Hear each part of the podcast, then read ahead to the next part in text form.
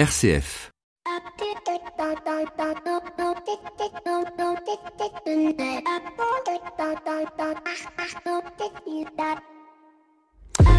Bonjour à toutes et à tous. Hier, nous célébrions la journée internationale des droits de la femme avec ce sondage qui classe les entreprises françaises parmi les meilleures en Europe sur l'égalité salariale entre les hommes et les femmes.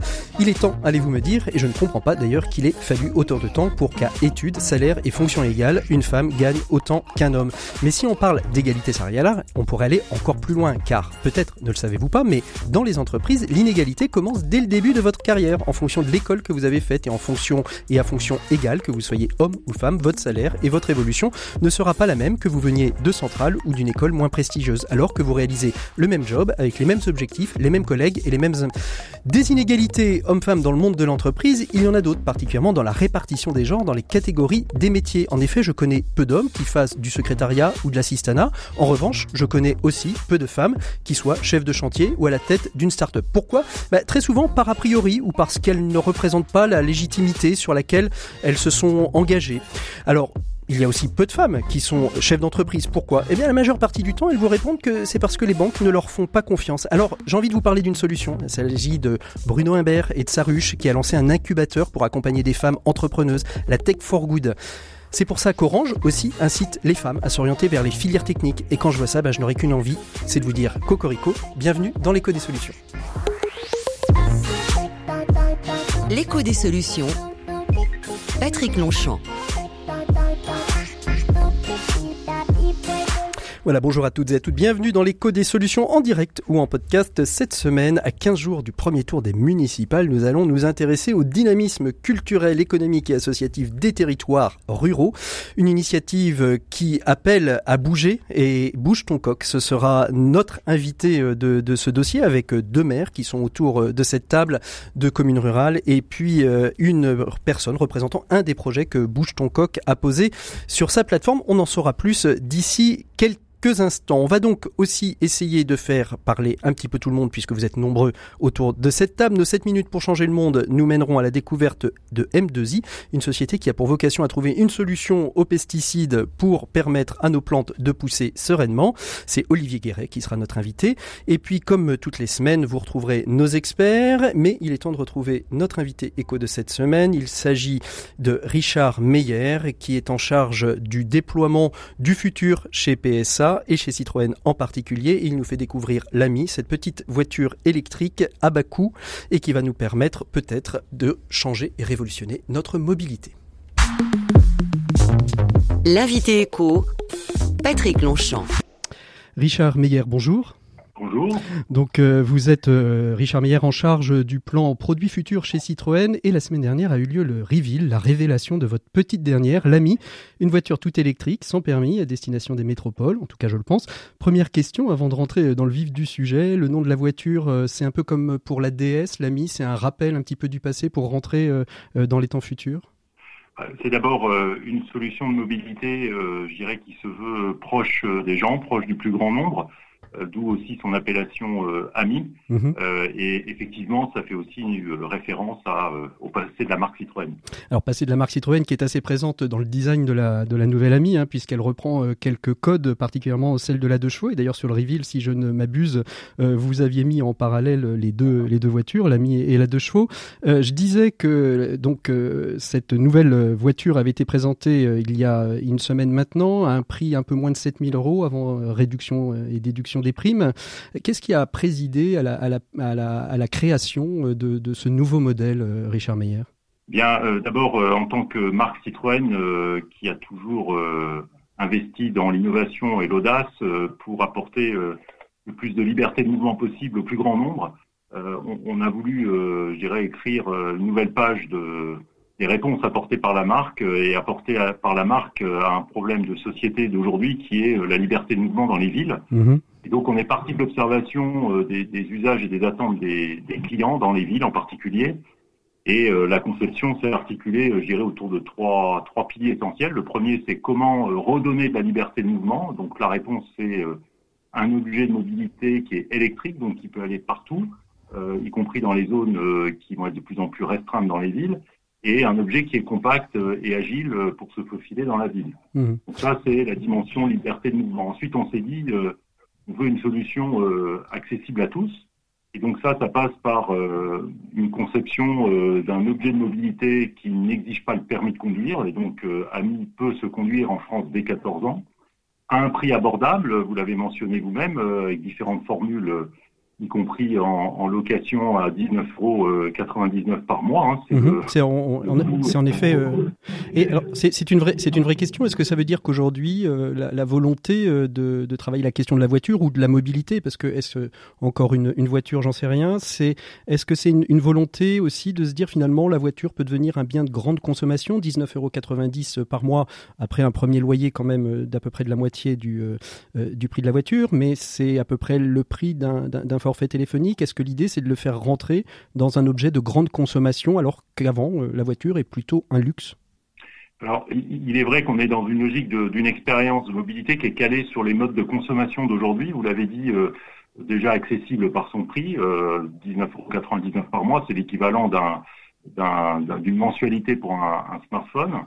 Euh, mais également euh, les modes de consommation autour du digital, puisqu'on propose avec Ami un parcours 100% digital, de la découverte de l'objet euh, jusqu'au choix du lieu de livraison, en passant par l'achat et, le, et, paiement. ça, c'est complètement raccord avec les modes de consommation d'aujourd'hui. on observe que de plus en plus de monde utilise Internet pour, pour la consommation jusqu'à l'achat. Mm-hmm. Euh, c'est également euh, calé sur les modes de consommation euh, d'aujourd'hui parce que on propose une distribution, un mode de distribution tout à fait innovant qui va au plus près des clients et qui s'appuie sur des lieux dans lesquels les gens se rendent pour leur consommation courante, j'ai envie de dire, en l'occurrence le partenariat qu'on a noué avec le réseau Fnac Darty. Puis enfin, la livraison à domicile qui fait partie aussi des modes de consommation d'aujourd'hui euh, et, donc, on a voulu l'intégrer dans le parcours proposé hmm. euh, autour d'Ali. Donc aujourd'hui, on pourra euh, recevoir sa, voiture directement chez soi. qui dit réduit, réduction du, carbone hein, par le biais des, modularités, des mobilités plus propres, est-ce que ça veut dire aussi qu'il y a une réflexion d'éco-conception? On sait que la loi anti-gaspillage, économie circulaire, qui a été promulguée le 30 janvier dernier, est rentrée en vigueur. Est-ce qu'il y a aussi une réflexion qui a été faite sur la réutilisation des pièces détachées, sur la modularité euh, de cette, voiture? Alors, vous, avez raison, l'éco-responsabilité a été au cœur de la conception. Donc, tout ce qui est recyclabilité, pour euh, répondre à votre question, euh, en matière de batterie, en matière de pièces plastiques, on est complètement calé sur les filières de recyclage habituelles qu'on applique dans le monde automobile, on va dire conventionnel. Euh, on, est également euh, calé dès à présent sur euh, une directive européenne qui va imposer à l'horizon 2025 que 95% du poids d'une voiture ou d'un objet de mobilité soit recyclable. Donc on, est complètement calé sur l'ensemble de ces éléments, mais on a voulu aller au-delà, c'est-à-dire qu'en termes d'éco-responsabilité, évidemment on est sur un objet électrique, mmh. on est sur un objet qui a une empreinte au sol limitée, donc j'ai envie de dire au juste nécessaire. Euh, on a appliqué euh, des recettes qui permettent de limiter le nombre de pièces euh, sur le sur AMI. Par exemple, vous avez des pièces qui sont strictement identiques. La porte côté conducteur et la porte côté passager sont strictement identiques. Mhm. ce qui en plus apporte un bénéfice à l'usage puisque côté conducteur, elle s'ouvre dans le sens inverse du sens habituel, ce qui facilite l'installation dans AMI ou la sortie d'AMI quand on est dans des zones un petit peu encombrées. Et puis enfin, je dirais que même du point de vue de la consommation de la mobilité qu'on propose au travers d'AMI, on est dans une logique d'éco-responsabilité puisque on s'adapte au juste nécessaire euh, mmh. du besoin euh, du client. Donc, euh, s'il a besoin de AMI pour une heure, on va lui proposer une formule. De, ça c'est par le biais de la plateforme ça c'est par le biais de la plateforme autopartage que, que, que vous avez mis en place puisqu'on peut consommer l'ami de trois manières hein, en lâchant par loyer ou en l'utilisant en autopartage sur Paris euh, d'ici le mois de juin à peu près, c'est ça? Exactement, et, donc en s'appuyant sur euh, un opérateur qui est euh, une marque de mobilité du groupe PSA, qui est Free to Move, et qui opérera effectivement du car sharing, donc du partage d'amis sur la ville de Paris à partir, de, à partir du mois de juin. Alors qui dit aussi éco-conception, qui dit prix peu cher, est-ce que ça veut dire qu'on fait une croix sur, sur le Made in France ou est-ce que la voiture est, est aussi produite essentiellement sur notre territoire? Bah, écoutez, la, conception a été bien sûr optimisée.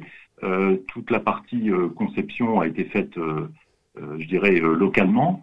En, termes de production, donc Ami sera produit au Maroc dans, une usine du groupe PSA. Mhm. On, a voulu, je dirais, répondre au, au, cahier des charges d'origine qui nous a conduit à utiliser euh, ce moyen qui fait partie des moyens euh, du groupe PSA euh, traditionnellement. C'est une première étape, l'AMI. Il y a d'autres projets dans les cartons pour aller encore un petit peu plus loin dans cette réflexion d'une mobilité durable? Bah, Écoutez, oui, de toute façon, j'ai envie de dire que ça fait. Même si vous pouvez pas tout nous dire maintenant. Hein.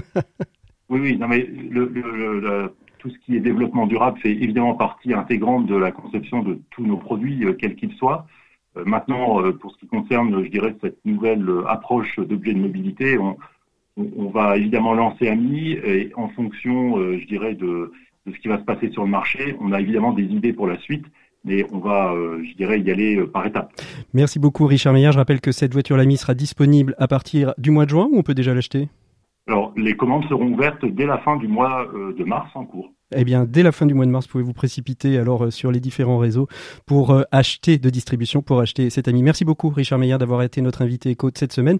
Nous, on se retrouve tout de suite avec nos experts, Maxime Dupont et Flavie Depré. L'écho des solutions, les experts.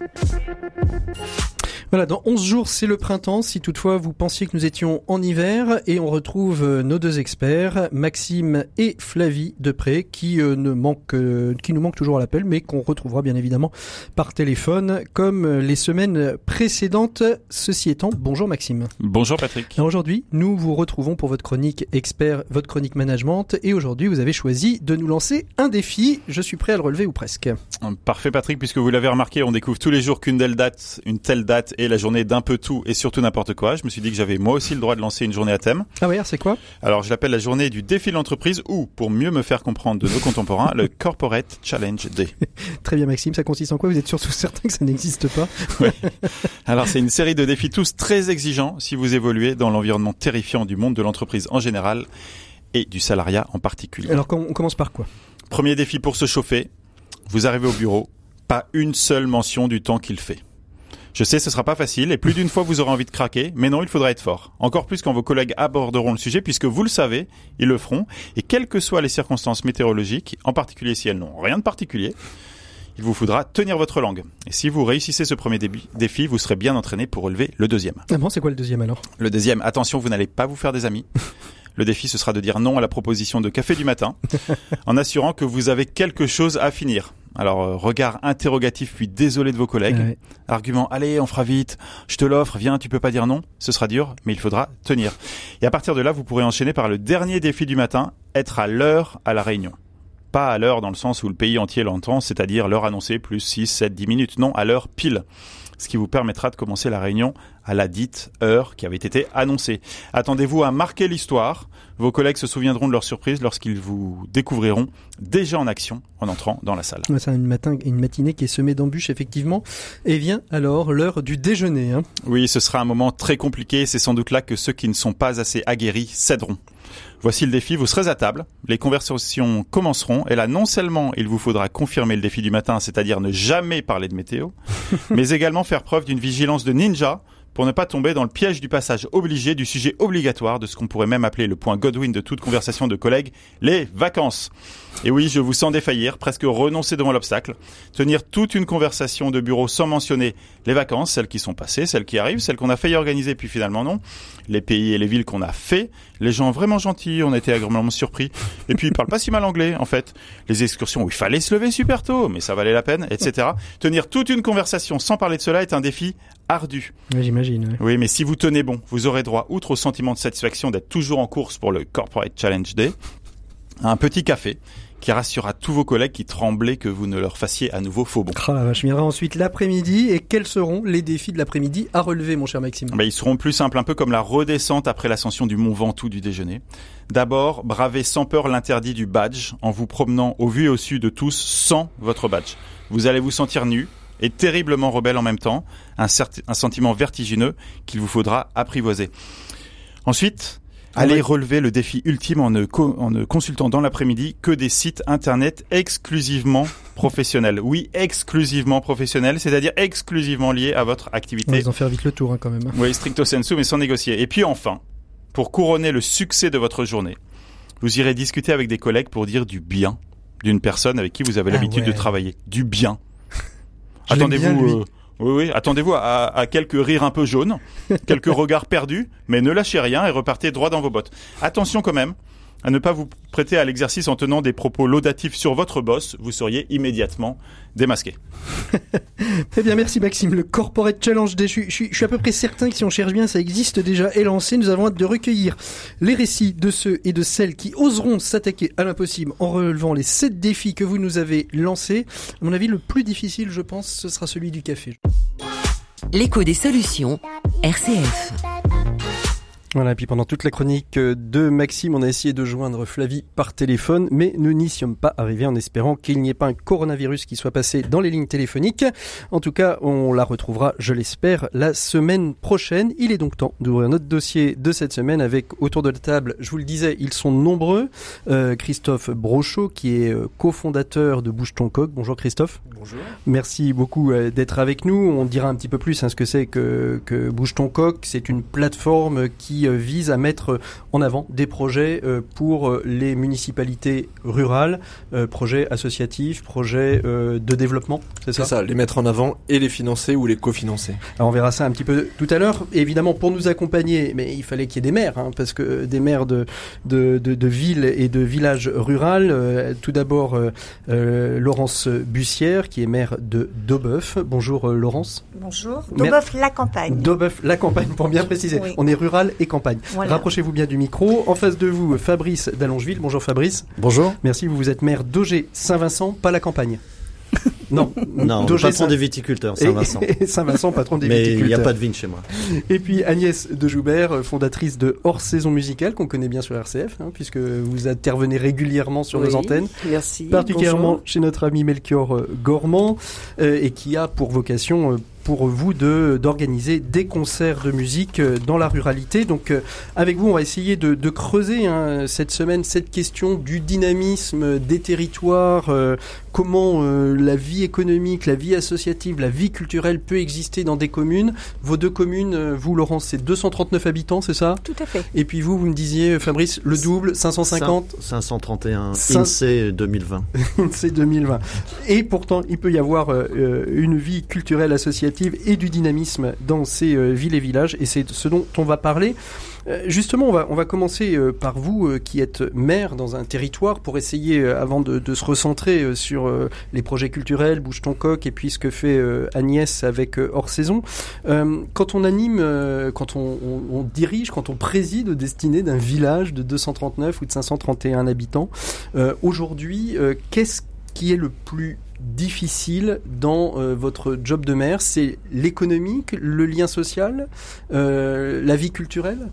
Laurence Bussière Qu'est-ce qui est difficile? Mais rien n'est difficile. hein. On, s'adapte tellement euh, que maintenant, après euh, après deux mandats, qu'est-ce qui est difficile? Bah, C'est dès qu'il y a euh, une problématique qui arrive sur le terrain et que euh, on est là devant le fait accompli et qu'il faut trouver une solution rapide, rapidement. Ça, c'est ça, c'est difficile. Moi, je vois le, week-end dernier, j'ai eu des inondations et là, ça, c'est difficile à gérer parce que on n'a pas de, de solution là tout de suite pour euh, pour le moment et la population peut être énervée. largement, largement énervé. Et pour constituer justement un budget dans une, ville de, de 531 habitants, euh, on, on- on dit que les dotations de l'État sont en continuelle baisse. On supprime la taxe d'habitation qui euh, abondait en général aux, municipalités. Aujourd'hui, comment est-ce qu'on arrive à, euh, réaliser un budget euh, pour continuer et présider au développement du territoire? Bah, ça dépend si vous avez des projets ou pas. si vous n'avez pas de projet, euh, On a 20 minutes à faire. non mais, Non, non, mais c'est bien sûr. Ah bah oui. Si vous n'avez pas vraiment de projet, euh, vous êtes bien. avant tout sur Mm. du fonctionnement et ça dépend de la taille de la commune. On peut pas généraliser une commune de 100, 250, 500, C'est quoi le budget d'une 800 commune de habitants. 531 habitants 530 000 euros. 530 000 euros. Et pour vous, Laurence? 150 ans. 150 000 euros. Oui. Donc après, est-ce que vous avez encore l'école Euh, Est-ce que vous avez des complications particulières Euh, Moi, par exemple, j'ai une servitude très forte sur euh, l'eau potable puisqu'on alimente euh, 13 communes, dont la ville-centre de Crépy-en-Valois, 15 000 Mhm. habitants. Donc il y a un million et demi de mètres cubes traités par an, enfin qui sont exploités, et on doit faire un assainissement collectif pour protéger la ressource en eau. Mhm. 4 millions d'euros.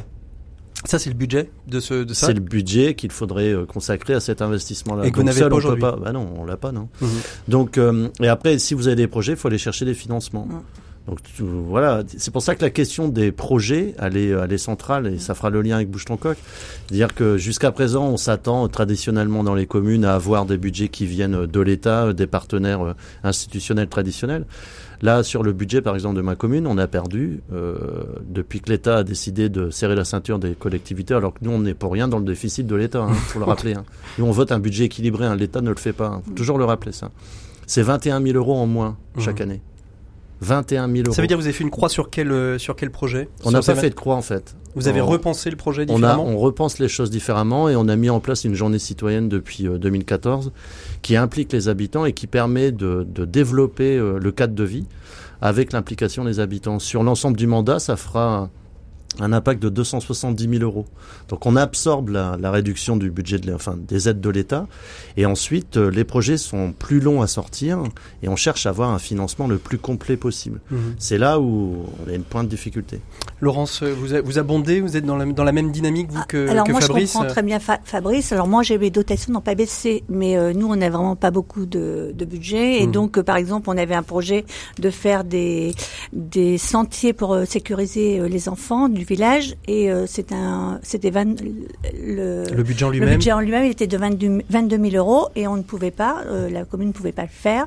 Donc ce sont les quelques habitants et l'employé communal qui sont mis en action et ça nous est revenu à 7 800. Voilà, il faut, il faut, on cherche. Alors, la, la question qu'on peut se poser, c'est est-ce que finalement ces baisses de dotation ou le fait de ne pas avoir les budgets, euh, alors je- je- je- j'extrapole peut-être, hein, mais est-ce que c'est pas finalement un moyen pour les habitants euh, du territoire de se réapproprier finalement l'action municipale que euh, l'État-providence finalement euh, le maire avait le budget, il faisait et finalement on restait chez soi et puis on attendait que ce soit fait? Est-ce que ça remet pas finalement du lien social le fait d'avoir une petite baisse de dotation, même si c'est pas forcément très confortable? Non, Bah, en fait, on innove dans la frugalité. Ouais.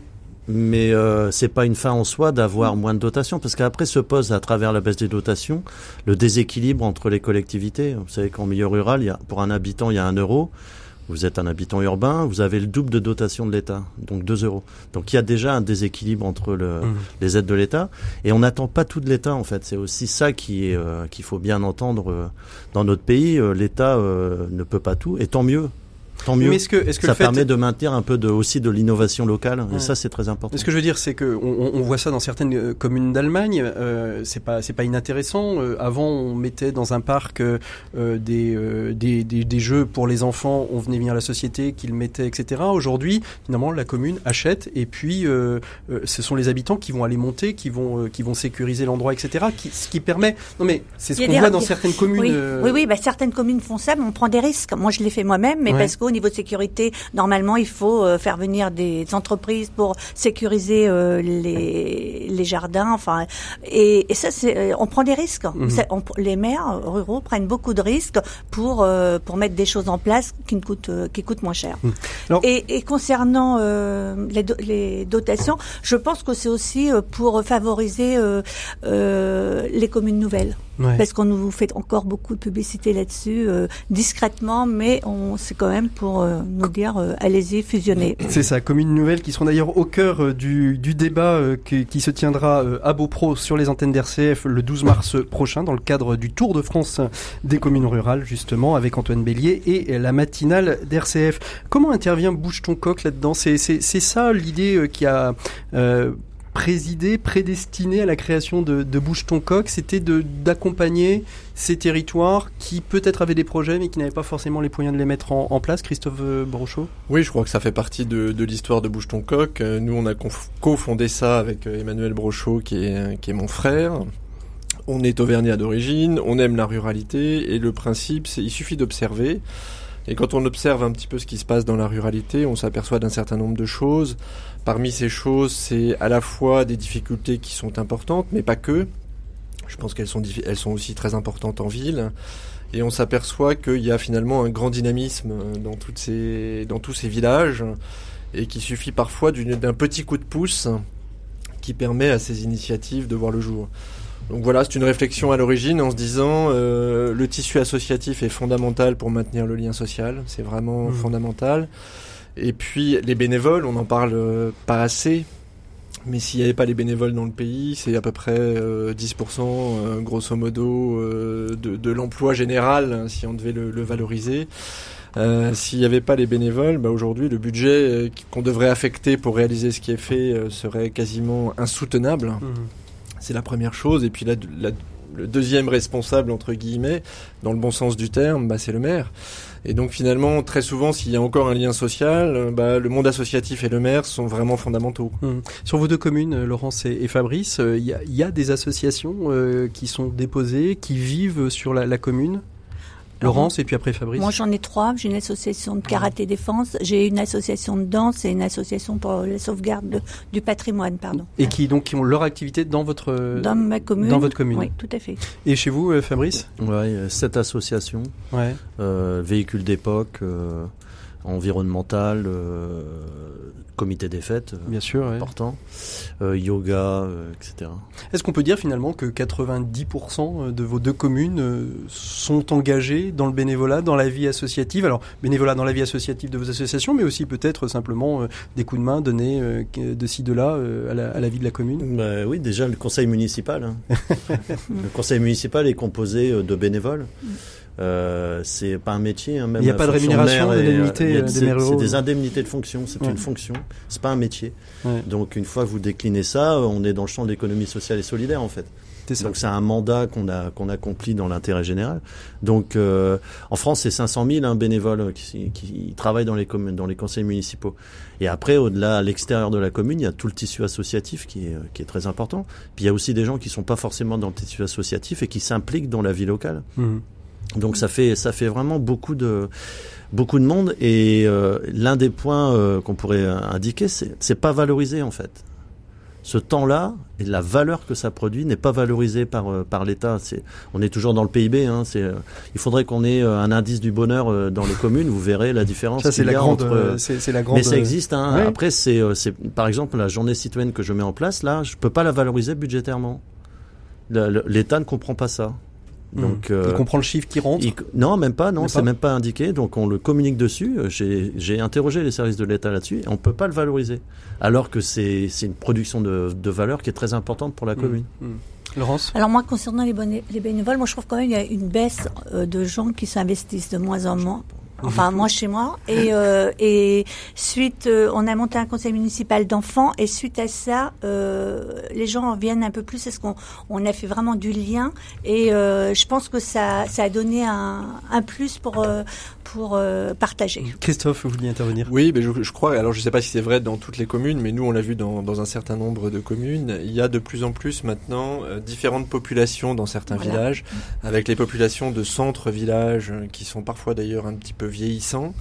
Euh, pas, pas toujours, mais, Ouais, ouais. mais parfois. Et puis il y a aussi dans un certain nombre de villages euh, des zones pavillonnaires qui se créent autour avec des travailleurs euh, pendulaires entre guillemets ou nomades hein, qui Mhm. vont euh, très souvent dans les villes moyennes euh, à côté.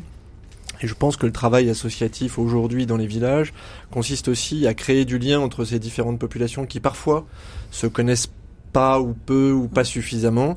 Et c'est comme ça qu'on arrivera aussi à renouveler le bénévolat dont vous parliez. Mhm. C'est-à-dire que très souvent, il est, il est concentré dans le cœur de village. Et euh, je vois dans un petit village dans la Sarthe, euh, le comité des fêtes a été repris par ces personnes-là, justement, qui vivent dans cette zone pavillonnaire.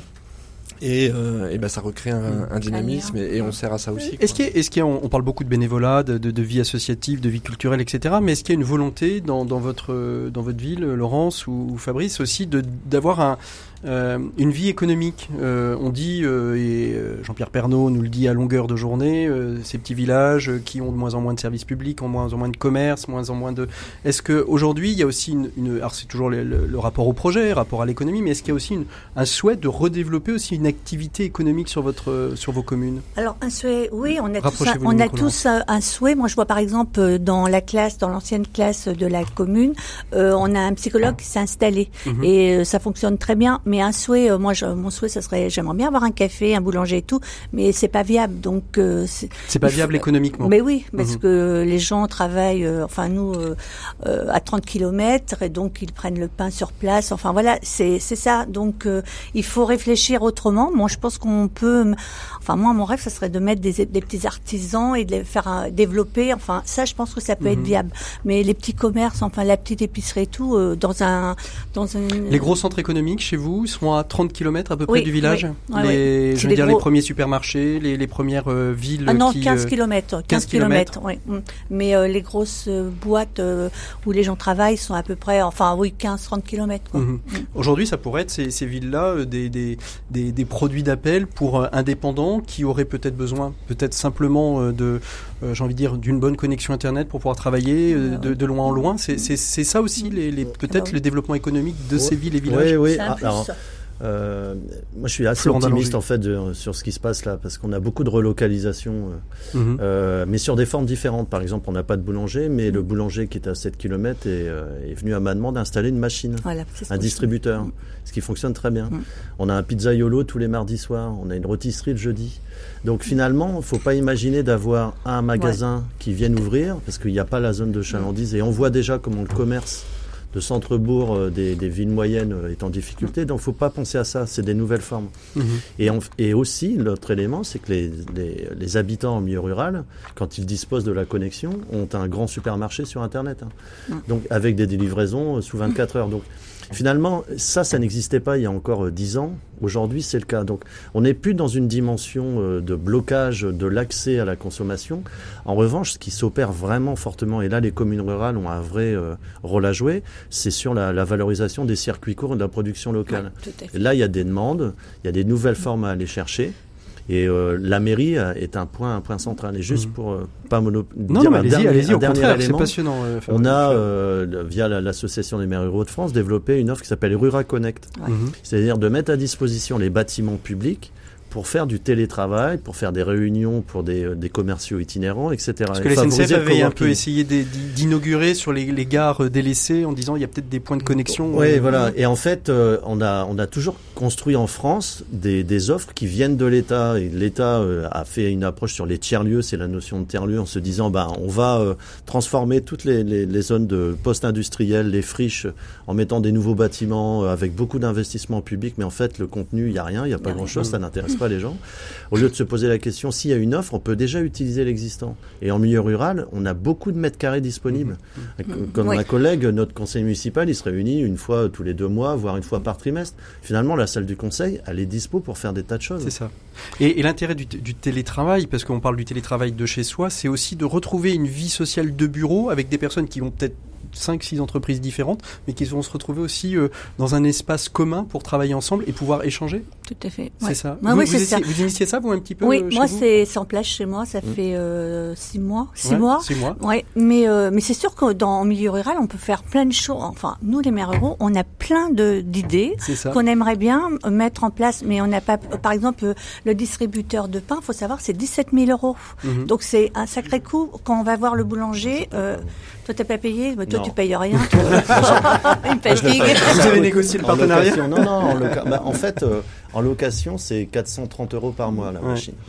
Euh, et euh, comme on est sur une zone de passage, il y a un peu de volume. Finalement, c'est rentable pour le boulanger. Mmh. Mmh. Mais après derrière, c'est avec les meuniers dont il faut aller, faut aller discuter mmh. parce que c'est aussi des opérations financières hein, de la part des, des, financeurs des boulangers qui jouent pas le jeu de la ruralité. Quoi. Donc, euh... Christophe, vous vouliez intervenir peut-être que oui, non, juste pour dire que je pense qu'il y a des solutions qui existent et qui se dupliquent. On en voit d'ailleurs la preuve, par exemple, sur les boulangeries.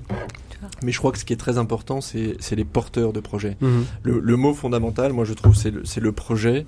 Et euh, derrière un projet se cache toujours un porteur. Et c'est là où il faut libérer les énergies. il y a beaucoup de porteurs de projets qui butent sur des problèmes de financement, d'amorçage, et qui ne vont pas au bout de leurs idées. Et, et c'est vrai pour le monde associatif, c'est vrai pour des épiceries associatives d'ailleurs qui se développent de mm. plus en plus. Et il faut accompagner ces gens-là. Alors justement, Bouge ton coq, c'est quoi? C'est une plateforme. Vous avez euh, repéré, on a Agnès qui est un des porteurs, euh, un des projets présents sur cette plateforme, et on va en savoir un petit peu plus d'ici quelques instants. Mais bouge ton coq, c'est ça, c'est d'avoir repéré euh, des projets, des maires qui ont fait remonter des idées et d'avoir posé ça. Et qu'est-ce qu'on en fait une fois que c'est posé sur bouge ton coq? Très simplement, pour le résumer vraiment en deux mots, bouge ton coq, c'est une plateforme qui réunit les citoyens, les entreprises et les pouvoirs publics pour financer des projets d'intérêt général dans la ruralité. Donc côté entre guillemets personnes qui donnent les citoyens peuvent donner à partir de 2 euros par mois. Mhm. Donc c'est vraiment pas grand chose et ça peut tout changer. Les entreprises peuvent donner au titre du mécénat, c'est défiscalisé aussi euh, de manière euh, mensuelle et récurrente. Et les pouvoirs pu- publics peuvent abonder. Ça c'est le côté entre guillemets financement. Et puis de l'autre côté, c'est des porteurs de projets qui peuvent, comme sur une plateforme de crowdfunding, même si nous ne sommes pas, Pas de une plateforme, crowdfunding, peuvent mettre leur projet sur la plateforme.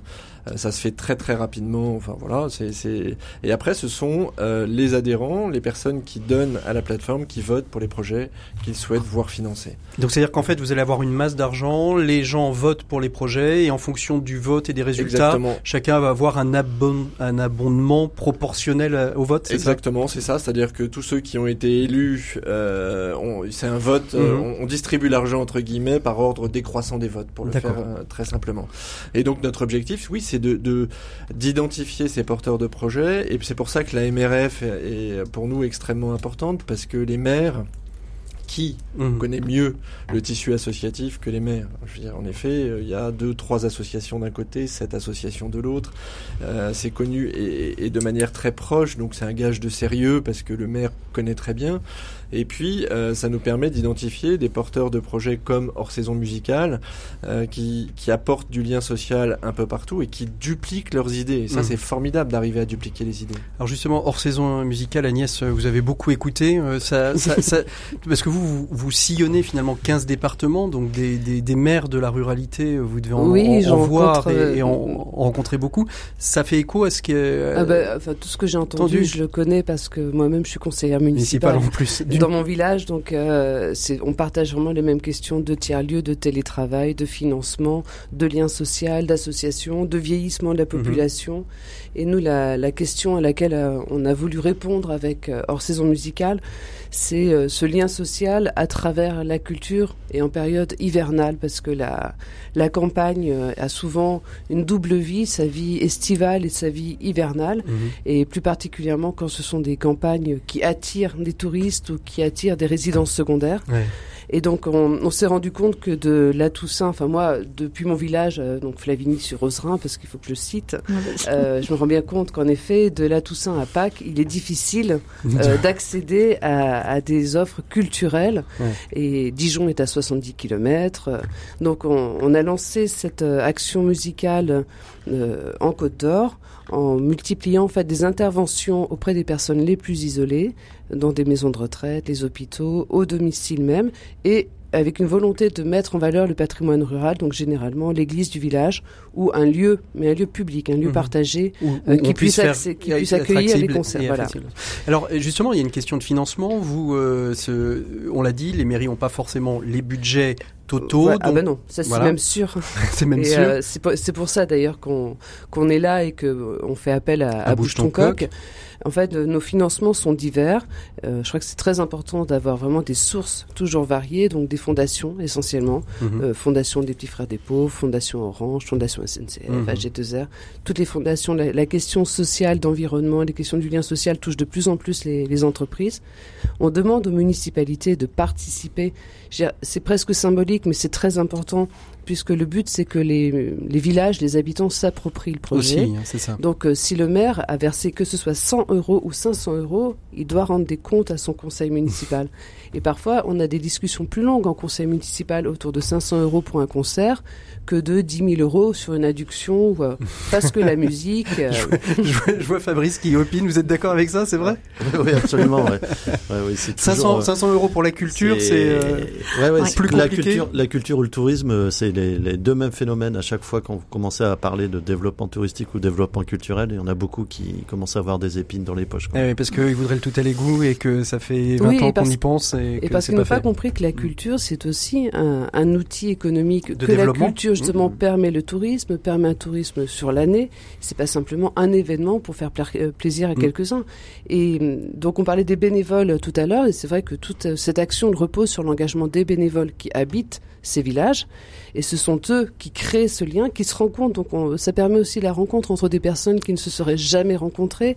Donc on recrée tout un maillage qui parfois était faiblissant et permet, ce que disait Christophe tout à l'heure, de relier des gens de couches sociales très différentes. Donc les Anglais arrivés euh, il y a quelques années, la vieille dame qui est là depuis toujours euh, de, par sa famille, la paroisse, euh, l'association, le comité des fêtes, le club de pétanque. Voilà, l'idée c'est vraiment de redonner un peu de souffle en apportant nous notre professionnalisme. Et il est important de souligner que les concerts, les musiciens ne sont pas bénévoles. C'est pas euh, du, du caritatif Non. culturel. hein, oui, c'est- du caritatif dans le sens c'est d'intérêt général Général. pour tous et les concerts sont euh, euh, libres de- d'entrée entrée libre. Entrée libre, oui. Mais nous avons, pour que l'esprit vive, pour principe de soutenir la création artistique, de soutenir le métier des musiciens. Donc ce sont des musiciens professionnels qui sont payés alors à des cachets bien moindres que s'ils jouent au théâtre des Champs-Élysées ou à la. Philharmonie, Oui. mais voilà, qui sont vraiment, qui jouent au niveau national ou international, qui viennent se faire plaisir et faire plaisir. Là, je- on sort d'un quadruple week-end. Là, on était Mhm. dans le Lot, les Ardennes, dans l'Indre et dans le Cher ce week-end en Mhm. même temps. Et, euh, et ces musiciens donc euh, bénéficient vraiment aussi d'un accueil hyper chaleureux parce que je crois que c'est une des grandes forces de la Du- campagne. la campagne et du oui, ouais. c'est qu'on les, ils, sont, ils découvrent les spécialités locales. enfin bref, ils reviennent repus, remplis, et ils ont donné le, le meilleur d'eux-mêmes. Ils ont C'est la convivialité en la ruralité, convivialité. c'est Ah oui, vraiment oui, ça. ça hein. c'est génial. Ouais, dans ouais, toutes et dans tous les départements, dans toutes les régions. Ouais, tout à fait.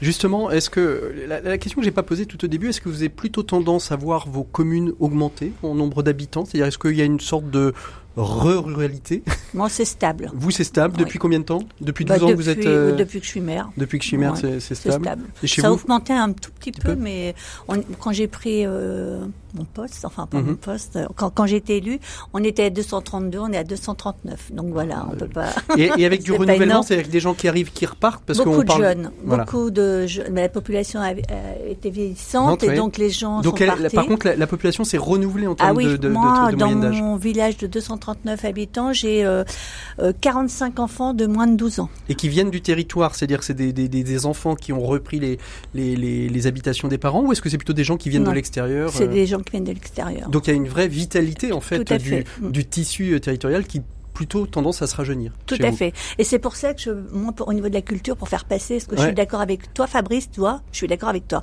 Euh, euh, C'est bien, elle est d'accord avec vous, euh, Fabrice. Euh, avec le conseil municipal des, des jeunes, euh, la culture, je mets vraiment beaucoup en avant et la biodiversité, et ça Mm. marche d'enfer. Mm. Donc c'est pour ça que je vais prendre rendez-vous avec vous. Ah bah voilà, super. Et vous, Fabrice, c'est c'est pareil, c'est plutôt en augmentation, en stabilisation. Il y a du renouvellement, vous voyez. Ouais, c'est en- augmentation. On a pris 100 habitants en 18 ans. mhm. Euh, beaucoup de gens euh, de la région parisienne, parce qu'on est à 50 km de Paris, qui en ont marre des- de la vie, euh, la vie urbaine et qui Mm. ont un peu le, le rêve du pavillon euh, propriétaire à la campagne, entre guillemets. Euh, et puis euh, un rajeunissement. Alors nous, on est confronté à une difficulté, c'est le coût euh, d'accessibilité euh, à l'habitat, parce que Mm. L'immobilier est assez cher, les terrains sont chers. Donc, ce que pose derrière d'autres d'autres questions, hein, c'est on peut pas non plus faire. euh, il faut il faut avoir en tête de pouvoir euh, donner l'accès à des jeunes parents pour euh, qu'ils viennent euh, apporter leur progéniture dans l'école, Mhm. parce qu'on a encore l'école dans la commune. Donc euh, ça c'est euh, c'est une préoccupation forte. Et on a on souffre de la concurrence de l'école privée euh, qui euh, qui est assez présente. Euh, qui facilite aussi un peu plus l'accès euh, l'accès pour les pour les familles. Donc euh, plusieurs problématiques assez complexes à régler mais euh, une, une population nouvelle et des néo-ruraux qui euh, qui Mhm. s'impliquent aussi localement. Donc c'est plutôt intéressant Bouge ton coq, c'est c'est- c'est jusqu'à quand? Vous voulez peut-être réagir d'ailleurs à ce qui a été dit, euh, Christophe. Oui, non, mais euh, très rapidement, moi je crois, nous, euh, notre notre phrase fétiche entre guillemets, c'est le futur s'écrit au village. euh, mais mais c'est parce qu'on y croit vraiment. Je veux dire, c'est vrai qu'il y a un côté toujours, on, on- chez les citadins ou chez les on pense au village parce que c'est des souvenirs d'enfance, qu'il y, y, a un côté un peu nostalgique, mais c'est pas ça aujourd'hui. Euh, les villages, c'est réellement une vraie vitalité. Et moi, je pense qu'il y a quand même aussi une réalité d'aujourd'hui. Vous l'avez signalé avec le télétravail, avec euh, les tiers-lieux, avec les. Aujourd'hui, il y a une vraie opportunité. Il y a un ras-le-bol quand même de euh, l'hyper-métropolisation qui est très nette et qui est d'ailleurs très bien. Et je pense qu'aujourd'hui, les villages ont Hmm. leur épingle du jeu à, Ah, à tirer, tirer, quoi, clairement. hein. Et, et, et Bouge ton coq, alors cette plateforme, elle est, elle est viable jusqu'à quand? Elle est, c'est, c'est permanent? Il y a Ah oui, c'est permanent. Euh, c'est permanent. En fait, on, euh, ça a été deux ans de préparation. Mhm. Euh, on s'est lancé il y a un mois et demi, donc c'est relativement euh, récent. Mhm. C'est permanent. Là, actuellement, il y a une vingtaine de projets euh, majoritairement issus euh, de la MRF. Fin mars, L'association des maires ruraux, je oui, redis ça pour pardon, nos auditeurs. l'association des maires de ruraux. France. Et euh, à partir du 1er avril, on vote pour les projets qu'on souhaite voir financés. Mhm. Dont hors saison musicale. Dont hors saison musicale. Dont avez- Daubeuf la campagne. Et surtout le café associatif et citoyen d'OG Saint. Ah, Vous avez bien compris, hein, vous allez sur ton avait- coq euh, et vous votez pour euh, Voilà. le sujet qui vous a le plus plu. Euh, Voire pour les trois. Moi, peut- ce que je voudrais Ouais. revenir sur euh, Bouge ton coq, je trouve que c'est vraiment euh, un bel outil pour les communes rurales parce que quand, dès qu'on veut faire un, quelque chose à mettre en place, ça demande beaucoup, beaucoup de, de, de enfin beaucoup, beaucoup de, je sais pas quoi, D'énergie. d'énergie, voilà, beaucoup, beaucoup d'énergie, et euh, que là, ça va vraiment très vite. On présente notre projet, on filme et basta, on envoie et euh, c'est vraiment Et très après, on laisse, simple. on, laisse, on laisse vivre ça, c'est ça? On laisse vivre. On Pour espère l'anime- qu'on va voter. Euh, en... Il faut animer quand même. Ouais, il faut faut animer. animer. Ouais. l'interface est bon, très très simple. mais bon, Ouais. l'interface Ouais. est très simple. Bon, là, on est dans une période, c'est un peu critique parce que c'est, on est en période électorale, donc c'est pas facile. Mais euh, moi, je dis que les maires qui ont des, vraiment des, des choses à faire, euh, des projets, il faut vraiment euh, se tourner vers Mm. euh, ton coq. Parce qu'on vote la semaine prochaine et pas dans 15 jours, comme je le disais en introduction. Euh, et puis, euh, je n'ai pas cité d'autres listes parce que vous êtes liste unique hein, chez vous. Donc, euh, en termes d'équité, je n'avais pas euh, forcément à, à- à donner euh, tous les noms. Christophe, rapidement, puis après, on retrouve notre invité des 7 minutes pour changer le monde. Très rapidement, pour rebondir sur ce que disait Laurence, euh, oui, en effet, c'est vrai que c'est très facile sur l'interface, euh, mais cet outil n'existera et ne vivra que par les dons des particuliers, des entreprises et euh, le soutien des pouvoirs publics. C'est 2 euros par mois, c'est défiscalisé. Pour, Ouais. Si vous aimez la ruralité, que vous soyez particulier ou entreprise, il faut y aller. C'est ça. Et les entreprises, si elles veulent vous contacter, elles vont sur le site, c'est pareil. Elles vont sur le site, et, euh, et elles peuvent abonder. euh, Tous nos contacts sont dessus et elles peuvent le faire directement sur le site à partir de 10 euros, 20 euros par mois si elles le souhaitent. C'est vraiment très simple.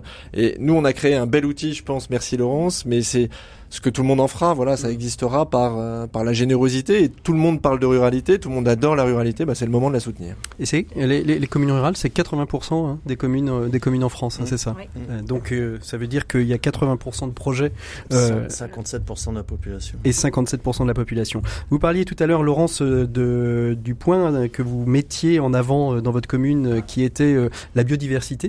Et je vous propose que d'aller à la rencontre d'Olivier Guéret, c'est notre invité des 7 minutes pour changer le monde, euh, qui a trouvé euh, une solution à une problématique dont on parle beaucoup en ce moment, qui est euh, la place des pesticides dans l'agriculture. Il a trouvé une solution assez étonnante sur un sujet que j'aime beaucoup, qui est le biomimétisme. On retrouve tout de suite Olivier Guéret.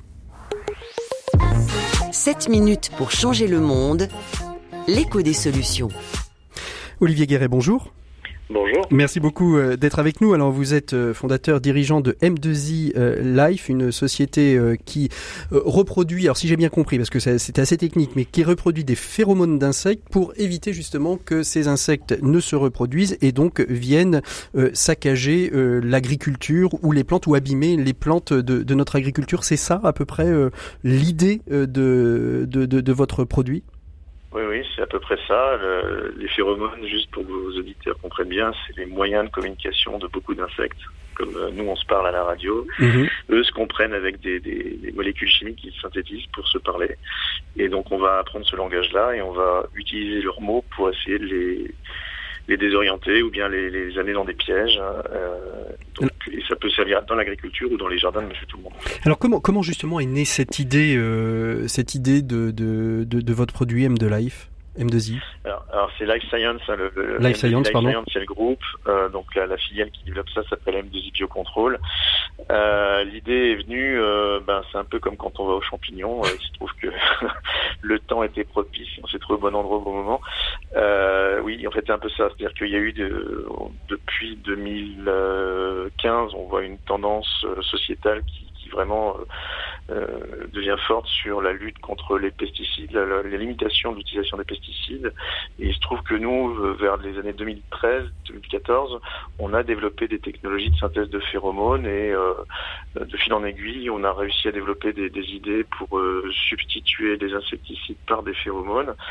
Et euh, l'évolution de la société a fait que euh, un marché qui n'existait pas euh, quelques années auparavant a émergé à peu près ouais. à ce moment-là, et on avait des bons produits au bon moment pour pour profiter de cette cette aubaine en fait. Donc ce qui veut dire c'est que à chaque insecte son son phéromone, ça veut dire qu'il faut synthétiser cette problématique sur l'ensemble des insectes du monde entier? Alors euh, oui, alors nous on s'intéresse qu'aux nuisibles, hein, ceux qui attaquent Bien sûr, les oui, cultures, oui. donc euh, il y en a pas quand même des millions par, par type de culture. Euh, donc oui, effectivement, pour chaque insecte son langage, et donc euh, c'est aussi un des atouts de la technologie, c'est qu'on n'utilise que le produit nécessaire à un endroit et pas un produit qui va avoir des, des effets collatéraux importants sur d'autres insectes qui eux sont bénéfiques. Mmh. Alors aujourd'hui, euh, le, le, le, votre produit a été créé et mis en avant essentiellement dans un premier temps à destination des particuliers, pour ceux qui ont des potagers, qui ont éventuellement des jardins. Euh, Est-ce qu'il y a une réflexion d'industrialisation de plus grande échelle, justement, de, de, alors, de, cette proposition, de cette solution? Alors en fait, on a déjà passé ce cap-là. On a on a créé euh, trois sites industriels. Donc on, on est un peu euh, une start-up qui passe à l'étape d'après en fait, hein, depuis quelques années déjà. Euh, on a un site qui va fabriquer industriellement des phéromones dans le sud de la France à côté d'Arles. Un autre site qui va fabriquer des formulations encapsulées de phéromones, donc qui ont permis de les relarguer très lentement. Mmh. Euh, là c'est à côté de Pau. Et enfin un site qui fabrique les produits finis dans leur packaging final à côté de Cahors, en plein milieu des vignes du vin de Cahors. Voilà. Ça veut dire qu'aujourd'hui vous traitez des grandes, des très grandes surfaces, par exemple, euh, oui. pourriez travailler sur la culture intensive, par exemple, peut-être du blé ou de de de de, de, de l'agriculture actuelle? Oui, tout à fait. On travaille. Alors, on travaille sur euh, les premiers sujets ont été vraiment très orientés. Euh, parc et jardin ou euh, particulier. Donc on, on, a déjà trouvé des solutions pour la processionnaire du pain. Mmh. Euh, donc euh, là on parle déjà de, de grandes surfaces parce que les forêts c'est quand même a 400 000 hectares qui sont concernés par cet insecte en, en France, rien qu'en France. Euh, ensuite effectivement on travaille sur des cultures agricoles. Donc euh, les premières ça a été des, des cultures qu'on dit de spécialité. Donc la vigne qui est quand même 700 000 hectares en France, euh, les vergers ensuite de pommes et de pêche, les noyers. Et effectivement, on a des sujets de développement en, en ce moment sur des, des cultures beaucoup de, de, de, bien plus grandes, comme euh, le colza, le blé, euh, mmh. etc. Et oui. aussi, pardon, j'oublie.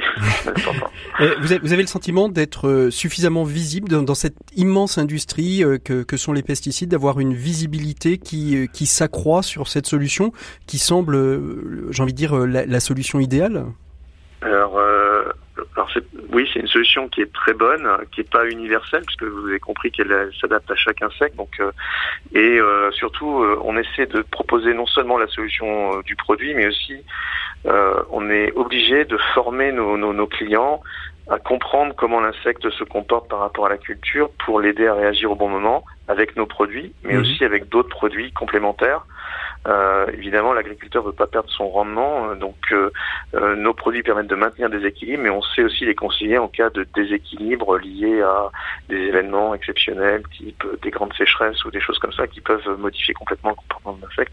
Donc dans ces cas-là, on a recours à des insecticides, peut-être biologiques ou non, mais à des doses bien moindres que ce qui aurait été utilisé normalement sans, sans nos produits. Olivier Guéret, merci beaucoup d'avoir été notre invité de ces 7 minutes pour changer le monde. On se retrouve tout de suite après cette virgule pour clore cette émission. L'écho des solutions. Patrick Longchamp.